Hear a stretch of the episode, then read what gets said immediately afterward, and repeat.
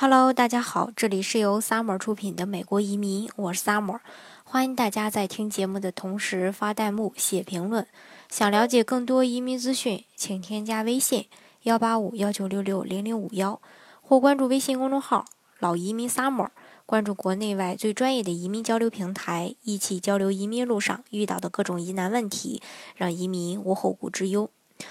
我们都知道，美国呢，它是一个福利国家，政府呢设有许多的福利项目，福利内容包括医疗啊、救济金啊，还有孕妇的幼儿营养补助啊、老人照顾啊、粮食券、退休金等等等等。只要申请人符合相应的这个福利申请条件呢，就可以向有关的部门提出申请获得福利。但是呢，现在也出现了越来越多的福利诈骗案件。一些人为了骗取福利，采取各种方法，提供虚假的收入证明以及资金证明，甚至呢采取假结婚等各种方法骗取福利，认为不会被发现。其实呢，这种想法是严重的错误的啊。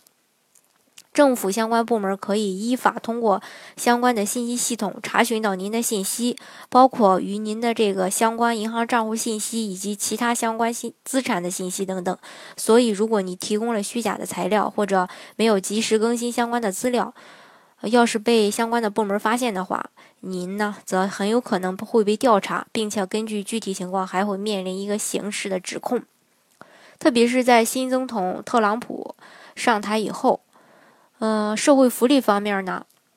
要强调保护纳税人的资源，在收紧移民政策的同时，也在加强相关的执法，并将滥用福利的人列入优先递解的对象。是否存在欺诈行为呢？呃，这个是加强审查的一个重点，而福利欺诈是属于重罪的，大家呢不要存在这种侥幸的行呃。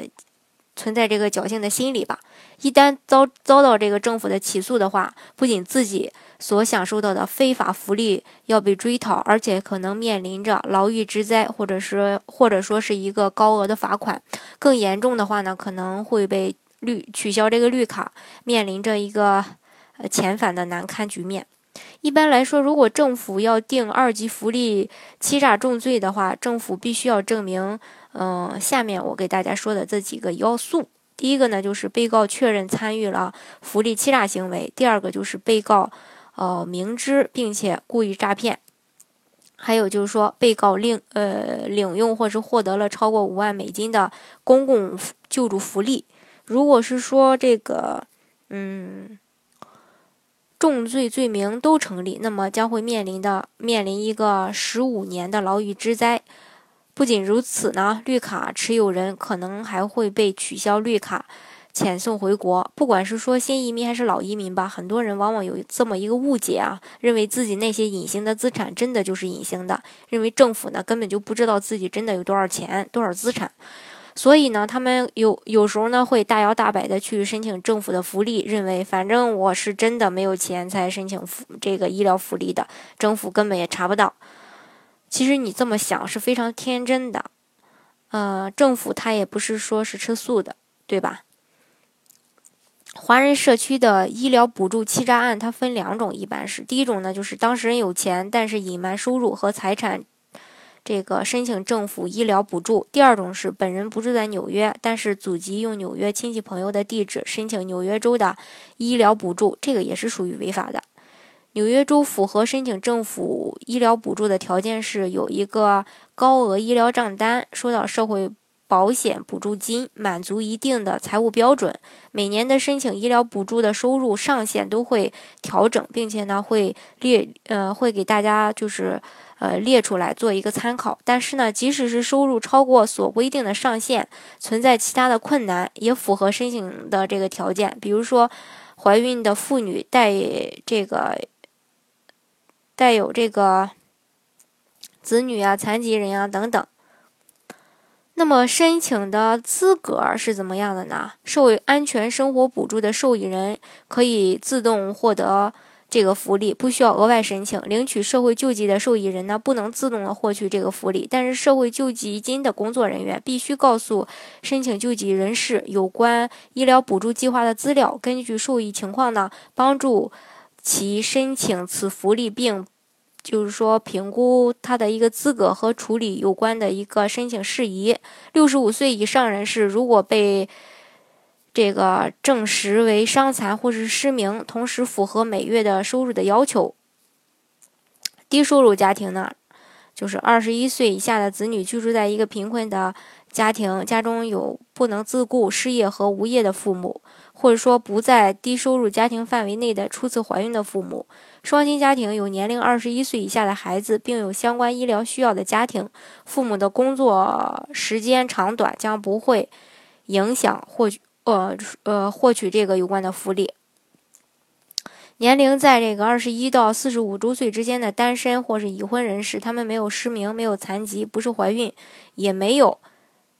年龄在二十一岁之下的孩子，同时申请人必须符合以下我说的这个其中的一个类别：美国的公民，有永久居民身份并可以合法拘留美国的外籍人士，被授予难民身份或政治庇护身份的非公民。另外呢，根据美国移民和法呃和这个国际法案吧，被驱逐出美国境内被扣押的。非公民也可以申请这个福利，但是对于那些拿留学签证或者工作签证的外籍人士，即使他们收入处于贫困线，也没有资格申请医疗补助。还有一个问题就是出现这种粮食券的欺诈。美国的粮食券计划呢，又称为营养补助援助计划，是联邦政府帮助低收入人的一种福利。它的服务对象主要是贫困家庭、长者和残疾人士。当个人或家庭收入低于联邦政府的贫穷线水准，就有资格向政府，呃，向这个地方政府申请。申请人或者申请家庭呢，可获取一张这个粮食券儿，呃，或者获取一张这个粮食券卡。政府呢会把批准的金额打进去，打到这个卡里。家庭或个人凭借这个卡，在美国吧，超过二十三万。大概是二十三万呃三万家商店中刷卡购买食物。根据粮食券申请规定呢，除了美国公民之外，在国外出生的外国人如果有这个卡，呃，如果是说有绿卡，在美国居住五年，十八岁以下或者已经享有伤残福利的新移民呢，才有资格申请粮食券。粮食券的申请条件是以家庭收入为准的。收入呢，是指减去税务和预扣前的家庭每月或每年收入总额。来自其他援助计划的福利，如失业保险福利、公共补助福利、社会安全或社会安全辅助收入，都应该计入收入。有些家庭花费可以不计入家庭的月结收入。嗯，申请政府债券一定要谨慎。嗯，诈领福利呢，也是个很大的罪行。刚才我也说过了，永久居民呢可能会遭到缔结出境，一旦东窗事发，家破人亡，妻离子散。如果说你符合标准，那么也不要错过。所以呢，呃，如果大家刚到美国的话，要是不了解的话呢，可以请专业的人士帮你申请，或者说咨询专业的人士。如果你不知道自己是不是符合标准呢，呃，也要去找个律师去问一下。